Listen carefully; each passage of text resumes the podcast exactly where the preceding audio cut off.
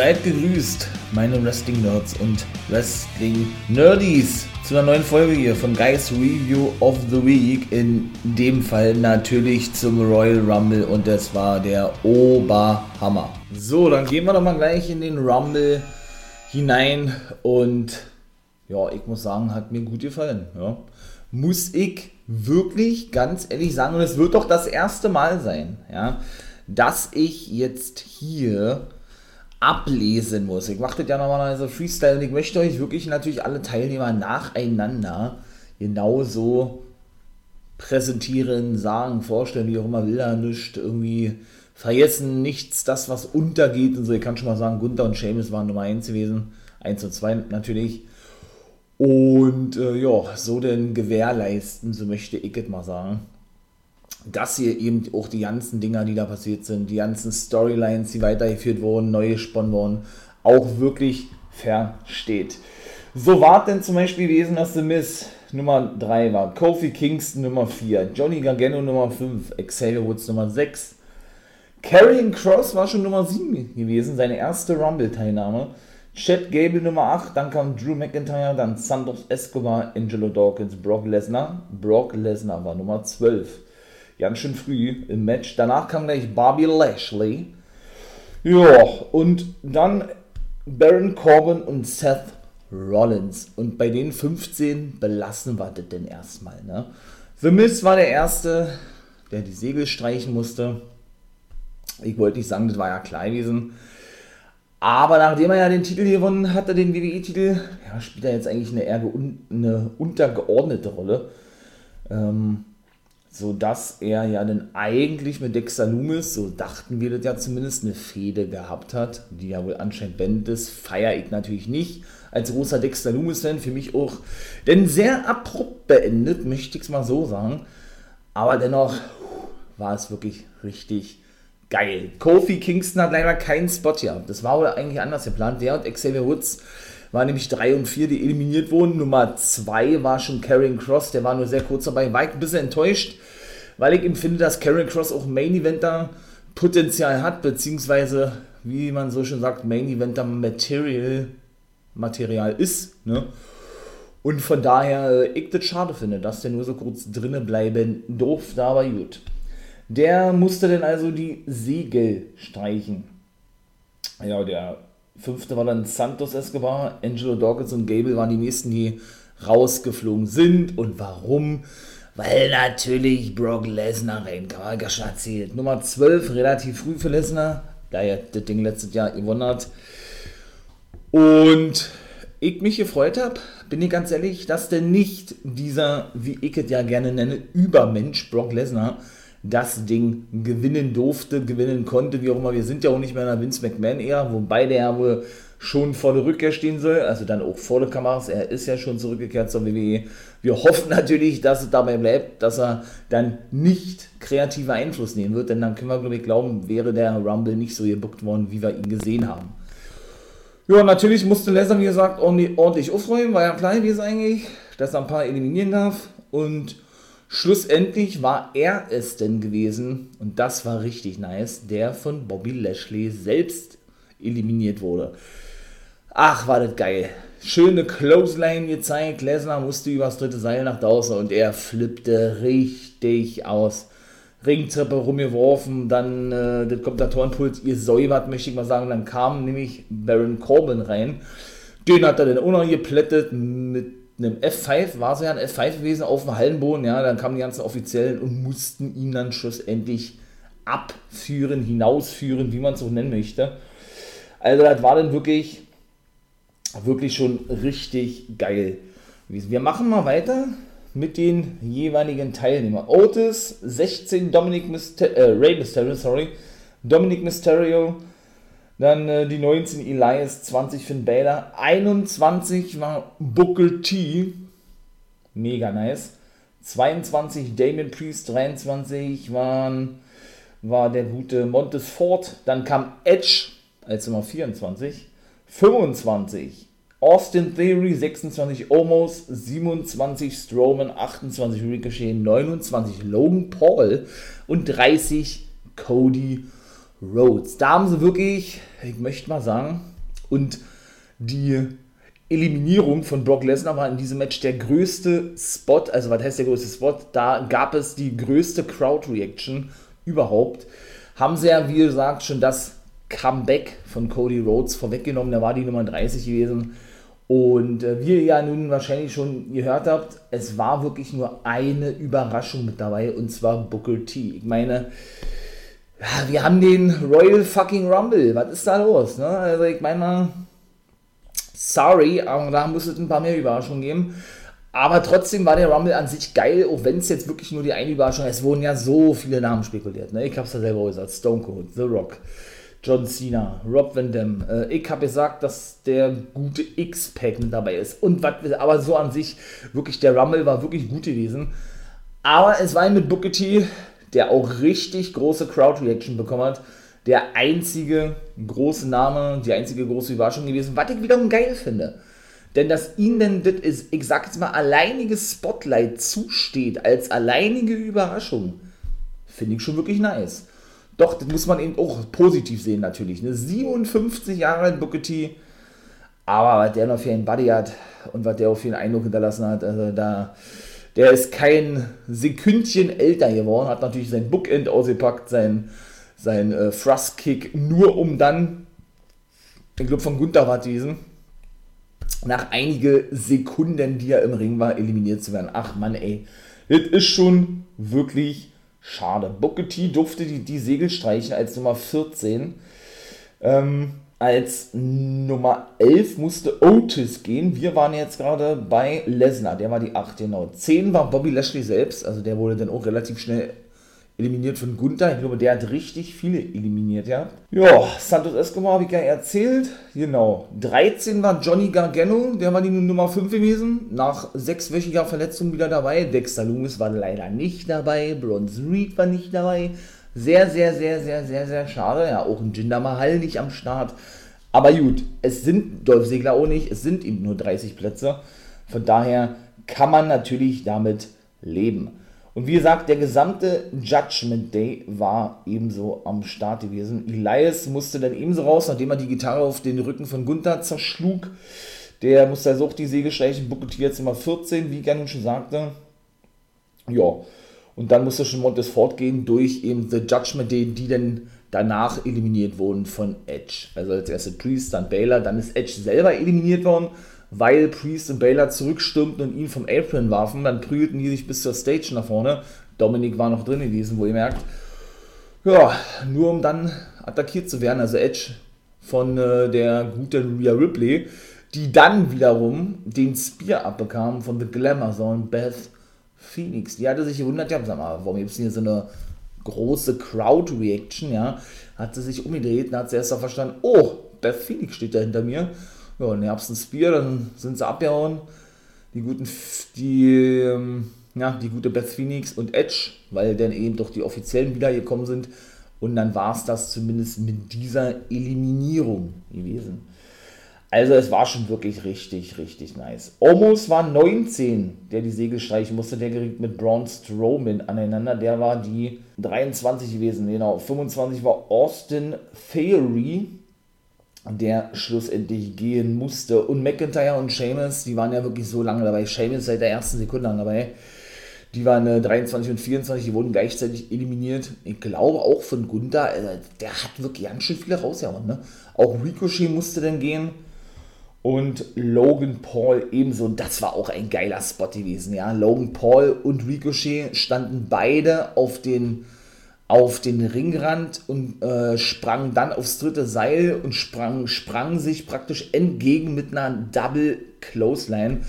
Also noch besser getimt geht es schon gar nicht mehr. Es war wirklich überragend geil muss ich wirklich sagen. Seth Rollins und natürlich auch zuvor Austin Theory mussten ebenso die Segel streichen. Und dann hatten wir, und Logan Paul dann natürlich auch, und dann hatten wir wirklich Gunther, die Nummer 1, und Cody Rhodes, die Nummer 30, als die letzten zwei im Ring. Wie gesagt, der Spot von Kofi Kingston, der ging schief. Der wollte wohl auf den Stuhl springen, hatte sich auch den Kopf verhalten, weiß ich nicht, ob da irgendwie aufgehört, obwohl eigentlich ein Fuß von Kofi Kingston nicht auf dem Hallenboden war, haben sie gesagt, er ist trotzdem aus, war ja im letzten Jahr auch, da ist auch der Spot schief gegangen, ja. Aber es war wirklich, wow, also es war wirklich geil. Und Cody Rhodes hat denn wirklich Gunther besiegen können als Nummer 30. Das war, das, glaube ich, das erste Mal, und sie sagt, dass die Nummer 1 und die Nummer 30 die letzten im, im Ring sind. Und darf also zu WrestleMania fahren. Also dann doch nichts Überraschendes, weil er ja wirklich gehandelt wurde als wirklich Nummer 1 Herausforderer. Sollte The Rock dabei sein, was ja nicht der Fall gewesen ist, dann äh, hätte der wahrscheinlich das Ding gewonnen, aber so hat es jetzt nicht überrascht. Was richtig überrascht hat, uns wirklich alle, ist, dass Gunther, der ehemalige Walter, als Nummer 1 so lange und der Rumble ging, glaube ich, 70 Minuten, 80 Minuten wirklich im Ring bleibt. Also, wow. Wenn der jetzt nicht in den Main Event gebuckt wird und auch bei WrestleMania ein Match hat, wahrscheinlich gegen Lesnar oder eventuell denn doch gegen Lesnar, denn die hatten da auch einen Stare-Down gehabt und sind aneinander geraten in Rumble, dann weiß ich auch nicht. Aber es sieht ja danach aus, als wenn Lashley gegen Lesnar weiter antritt. Und es war einfach nur der Oberhammer. Muss ich wirklich sagen. Es war so überragend geil gewesen. Wow. Cody Rhodes also ist der Sieger des Rumbles 2023. Dann sind wir mal gespannt, gegen wen er antritt. Mega geil. Rumble hat mir richtig gut gefallen. Trotzdem es nur eine Überraschung gab, trotzdem fand ich es geil, habe ich ja schon erzählt, weil Booker T den alleinigen Spot bekommen hat. Kommen wir zum Match Nummer 2 und 3. Ich nehme mal das dritte Match vorweg, denn das war für mich das schwächste Match der ganzen Card, beziehungsweise des Abends gewesen. Bianca Belair gegen Alexa Bliss. Und ja, sie hat den Titel verteidigt, das ging auch nicht lange, das Match. Ja, ein paar Schläge, ein paar Tritte, zwei Aktionen. Alexa hat gesagt, äh, gib auf, nachdem sie Bianca im Sleep holt, hielt, hat er den Kiss of Death abbekommen. Ja, und das war dann eigentlich auch schon dann, kam natürlich wieder die Motte, auf dem Titan schon erschien sie Uncle Howdy ebenso und wollte sie dann immer mehr in die düstere Seite ziehen. Da sah man dann so einen Clip, wie es eben bei Bray Wyatt schon der Fall war, ne, mit, diesem, mit diesem Flackern und diese schnellen Bilder, die ineinander greifen. Man hat natürlich auch Twisted Bliss gesehen und dann wartet eigentlich auch schon gewesen. Ne? Er kam nicht nach draußen, aber gut, wir haben ja noch das zweite Match, denn das kam nämlich davor und das war wow. Das war sowas von geil. Wir hatten ja nun wirklich gar keine Idee, gar keine Idee, was, was das bedeutet, ein Pitch Black Match zu bestreiten. Jetzt wissen wir es. Also Bray Wyatt gegen den guten LA Knight. Und ja, Bray Wyatt hat LA Knight besiegt. Alles andere hätte mich auch gewundert. Auch das war eigentlich ein sehr kurzes, kurzes Match an sich gewesen. Acht Minuten, neun Minuten länger ging das nicht. Und das Finish, meine ich mal, weil er ihm so schnell beendet war, fand ich als erstes nicht so geil. Aber alles, was danach passierte, hat alles rausgerissen, wo ich dann mich selber revidieren musste und sagen, okay, Wolfi, das war wirklich richtig geil gewesen. Starten wir von vornherein. Nicht nur, dass die Entrance einfach episch ist von dem guten Bray Wyatt. Also der moderne, der moderne Undertaker ist, glaube ich, noch zu niedrig gegriffen, wenn es äh, um den guten Bray Wyatt geht. Ja, kam da draußen mit einer Laterne und man muss sich vorstellen, der hatte wirklich unter seinen Augen ein Facepaint gehabt. Ne? Das sah aus, ja, ähm, ja, schwarz, schwarz, schwarz bemalt, ungefähr bis zur Wange nach unten und man dachte, okay, geil, sieht da schon wirklich ganz nice aus, ja. Bis er dann im Ring angekommen ist und dann eigentlich die wahre Identität entblößte. Ja. Was meine ich damit? Das Licht wurde gedimmt hat man sich ja eventuell schon denken können, man dachte vielleicht so cineastische Momente, wobei das in dem Match nicht gepasst hätte. Und es war auch irgendwo etwas anderes gewesen. Bray Wyatt gegen, gegen den guten LA Knight. Also, das werde ich euch jetzt gleich sagen, aber dennoch war es irgendwie auch so Wyatt-lastig, weil er so ein kreativer Typ ist und dass er mal den nächsten Schritt gehen will, sich weiterentwickeln will und immer neue Charaktere erschaffen will. Das weiß man mittlerweile. The Fiend ist tot, kann ich auch gleich sagen. Nein, wir haben den Fiend nicht gesehen. Denn den hat er mit WrestleMania beerdigt, hat er selber gesagt ja, und es wird doch dabei bleiben. Und der hat auch Wort gehalten. Denn dann sah man erst, wie gesagt, seine richtige Identität. Was meine ich damit? Das Licht wurde gedimmt und dann, ja, jagt erstmal schön ein paar Neonfarben zu sehen. Ne? Denn nicht nur seine Gesichtsbemalung erschien im, im schönen Neonton, sondern auch alles, was drumherum war. Die, die Ringseile, dann die Getränke, die wurden dann auch noch ausgekippt. Der Kendo-Stick, der von Ellen Knight eingesetzt wurde, das hat den ja nicht ausgemacht. Die Schläge von Bray Wyatt, komme ich gleich zu. Und das war einfach so geil. Und dann hat man erst richtig die Maske gesehen, die Wyatt eigentlich trug. Aber wir erinnern uns, er hatte ja nur Facepaint gehabt. Ne? Habe ich ja gerade erzählt.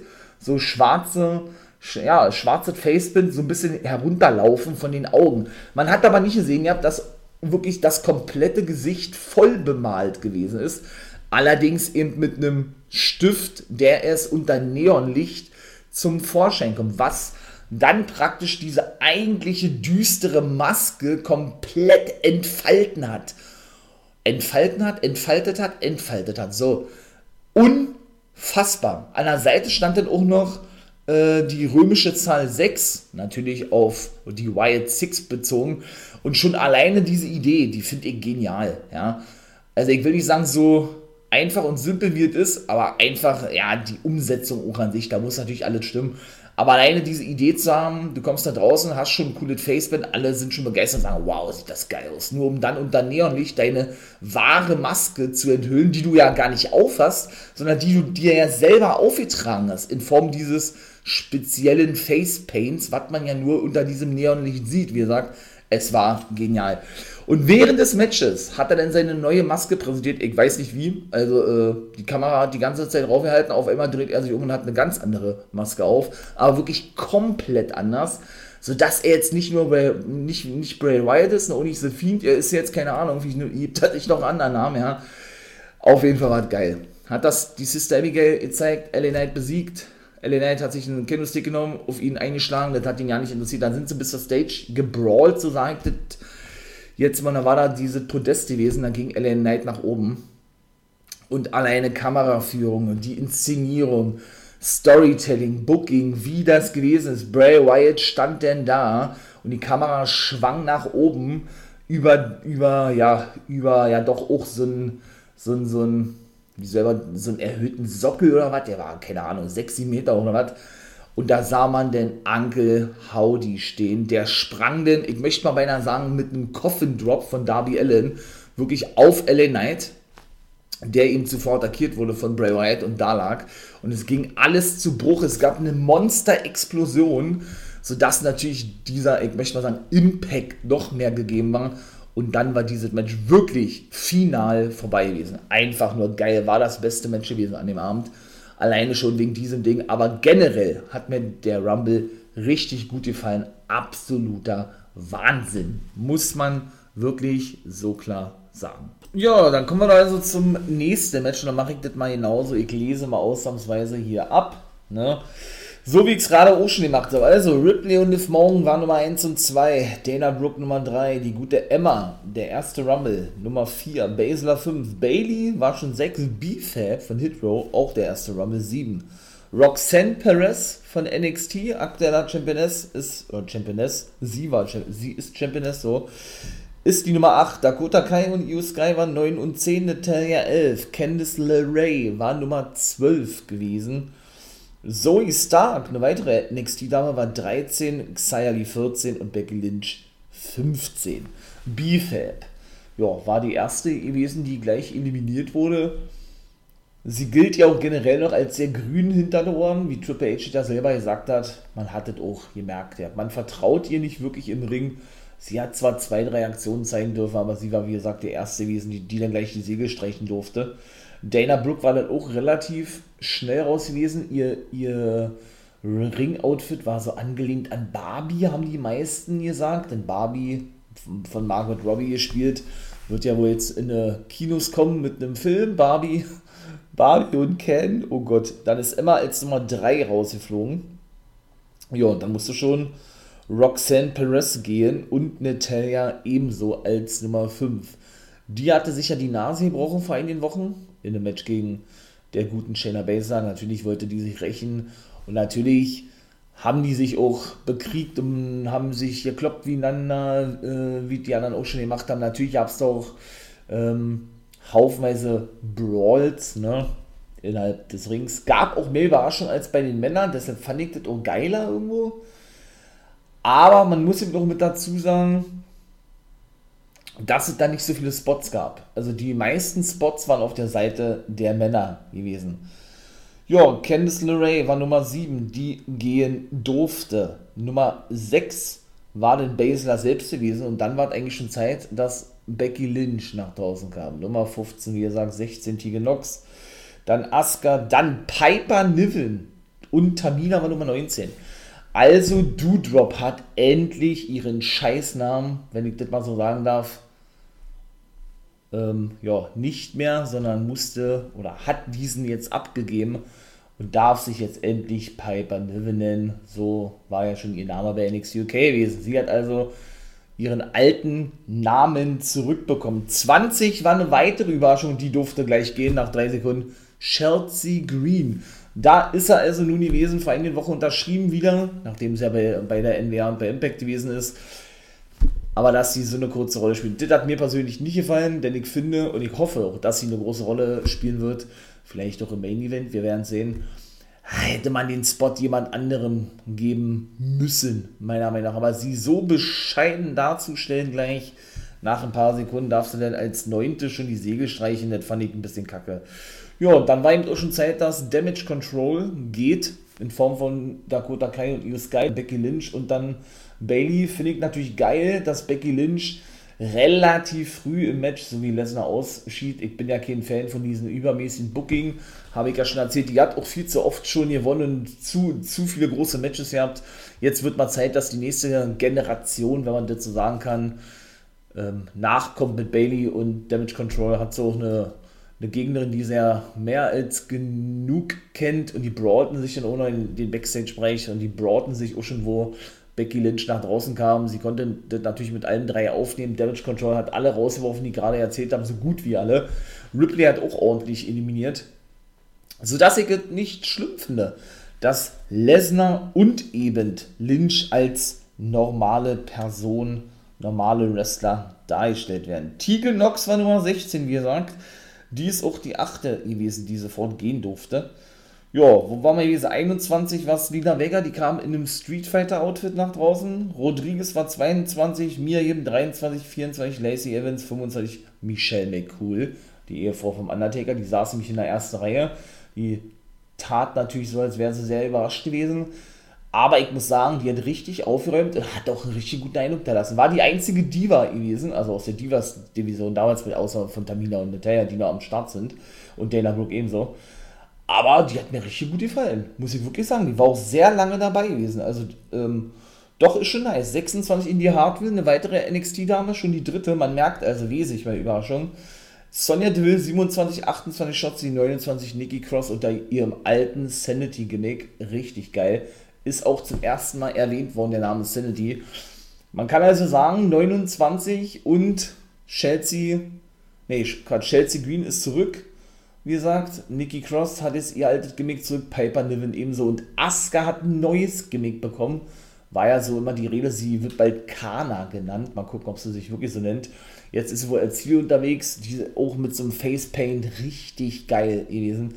Wirklich richtig geil. Und Nummer 30 ist eben so eine Dame, die aber auch schon spekuliert wurde und sie hat gesagt, ja, I'm back, bitch, hat sie gesagt, nämlich Naya Jax. Also warten wir mal ab, ob die wirklich wieder fest am Start ist. Sie hat ja eigentlich Schluss gemacht mit dem Wrestling. Sie wollte ja nichts mehr zu tun haben, damit wollte ja als Model arbeiten oder sie arbeitet als Model jetzt. Von daher weiß ich nicht, ob das ein One-Night-Only-Auftritt war. Sie durfte auch dann relativ schnell gehen als Nummer 19. Äh, 17 war wie gesagt Vega, die gehen durfte. 18 war denn Indie Hardware selbst gewesen. Ja, Michelle McCool ging ebenso als 22.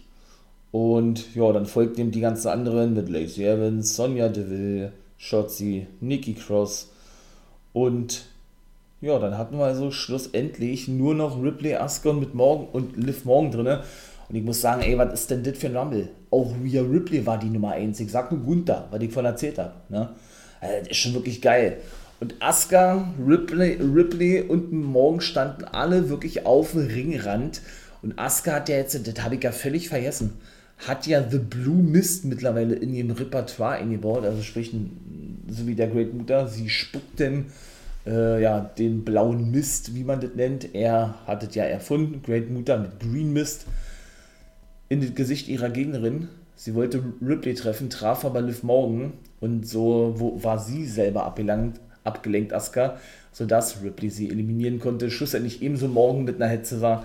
Und dann haben wir also Rhea Ripley. Ich freue mich da megamäßig drüber. War ja auch mein Tipp gewesen, dass sie gewonnen hat. Ne? Also das ist wirklich richtig nice. Ja, und was soll ich sagen? Wir sind ja dann nun angekommen im Main Event. Und es war richtig geil. Nicht nur, dass die Entrance wieder ewig gedauert hat von Roman Reigns, das kennen wir ja eigentlich schon, sondern dass er auch seinen Titel verteidigen konnte.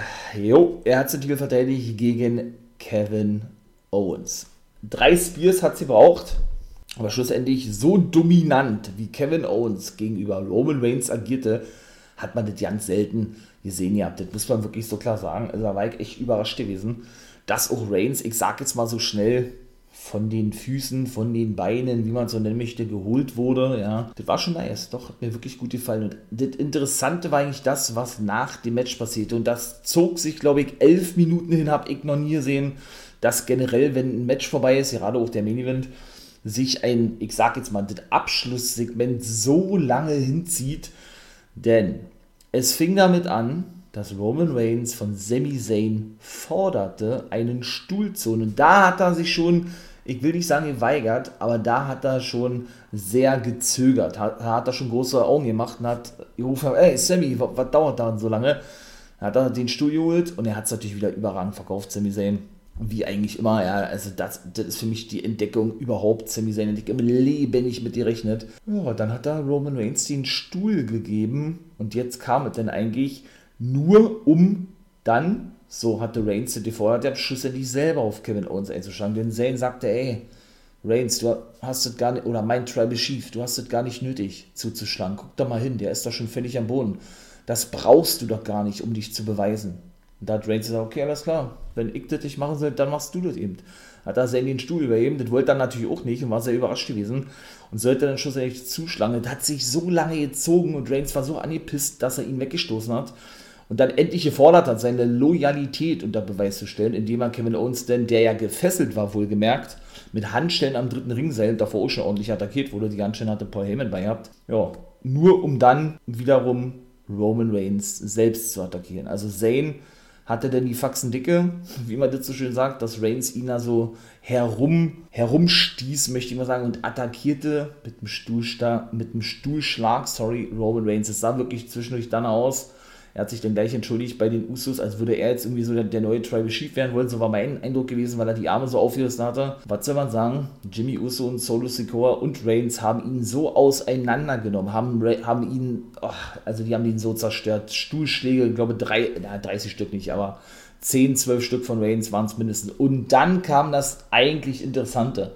Jay Uso weigerte sich, Sami Zayn zu attackieren und verließ den Ring und ließ eine wirklich geschockte Bloodline, seine Brüder, sein Zwillingsbruder, Jimmy und sein kleiner Bruder Solo Sikoa und Roman Reigns und Paul Heyman wirklich fassungslos zurück. Also, dann war eben auch die Show vorbei gewesen. Halt mal fest, sie greifen eben doch wirklich auf diese ganze Thematik zurück, dass Jay ja wirklich ja auch zwischendurch The Right-Hand Man, wie er sich ja nannte, ebenso World Champion werden wollte. Wir erinnern uns vielleicht noch daran, dass er selber ja ein Titelmatch bekam gegen Roman Reigns nur um dann eben doch zu akzeptieren, dass er nur die Nummer 2, ich möchte es mal jetzt so formulieren, in dem Tribal Chief Stable bzw. im Bloodline Stable ist. Jetzt kombiniert man das vielleicht mit Zane und Owens als Take-Partner, die dann gegen The Bloodline fäden. Ich feier es. Es ist so geil, wie das Storytelling in der WWE zusammen. Genieße das, das ist so megamäßig geil und megamäßig nice. Und dass es da so eine Wendung gibt. Vor allen Dingen Jay ist ja derjenige, der eigentlich immer gegen Jimmy war. Und Jimmy ist ja eigentlich derjenige gewesen, der immer für, für Sammy gewesen ist, aber, aber war jetzt der Erste, der ihn sofort attackierte, ohne irgendwie zu zucken, weil Roman ihn das ja befehl, befehligt hatte. Ja, Solo Sikoa sowieso, der äh, kennt da sowieso keine Gnade. Aber dass Jay dann derjenige ist, der eben geht, weil er, ich sag's mal, auf der Seite von Sammy ist, hätte man es auch nicht so erwarten können, ja. Richtig nice und ich bin gespannt, wo der Weg hingehen wird. Und das wird gewesen ein monstergeiler Rumble ist zu Ende. Nächste Woche gibt es da dann nur noch wieder Monday Night Raw. Ich bin so gespannt. Also in dem Fall morgen. Hört natürlich auch gerne da rein. Kommt ja dann immer am Samstag raus, hier in der ersten Folge Guys Review of the Week und das war die. Ich bin so gespannt, was alles noch passieren wird. Road to WrestleMania ist gestartet und das soll es gewesen sein.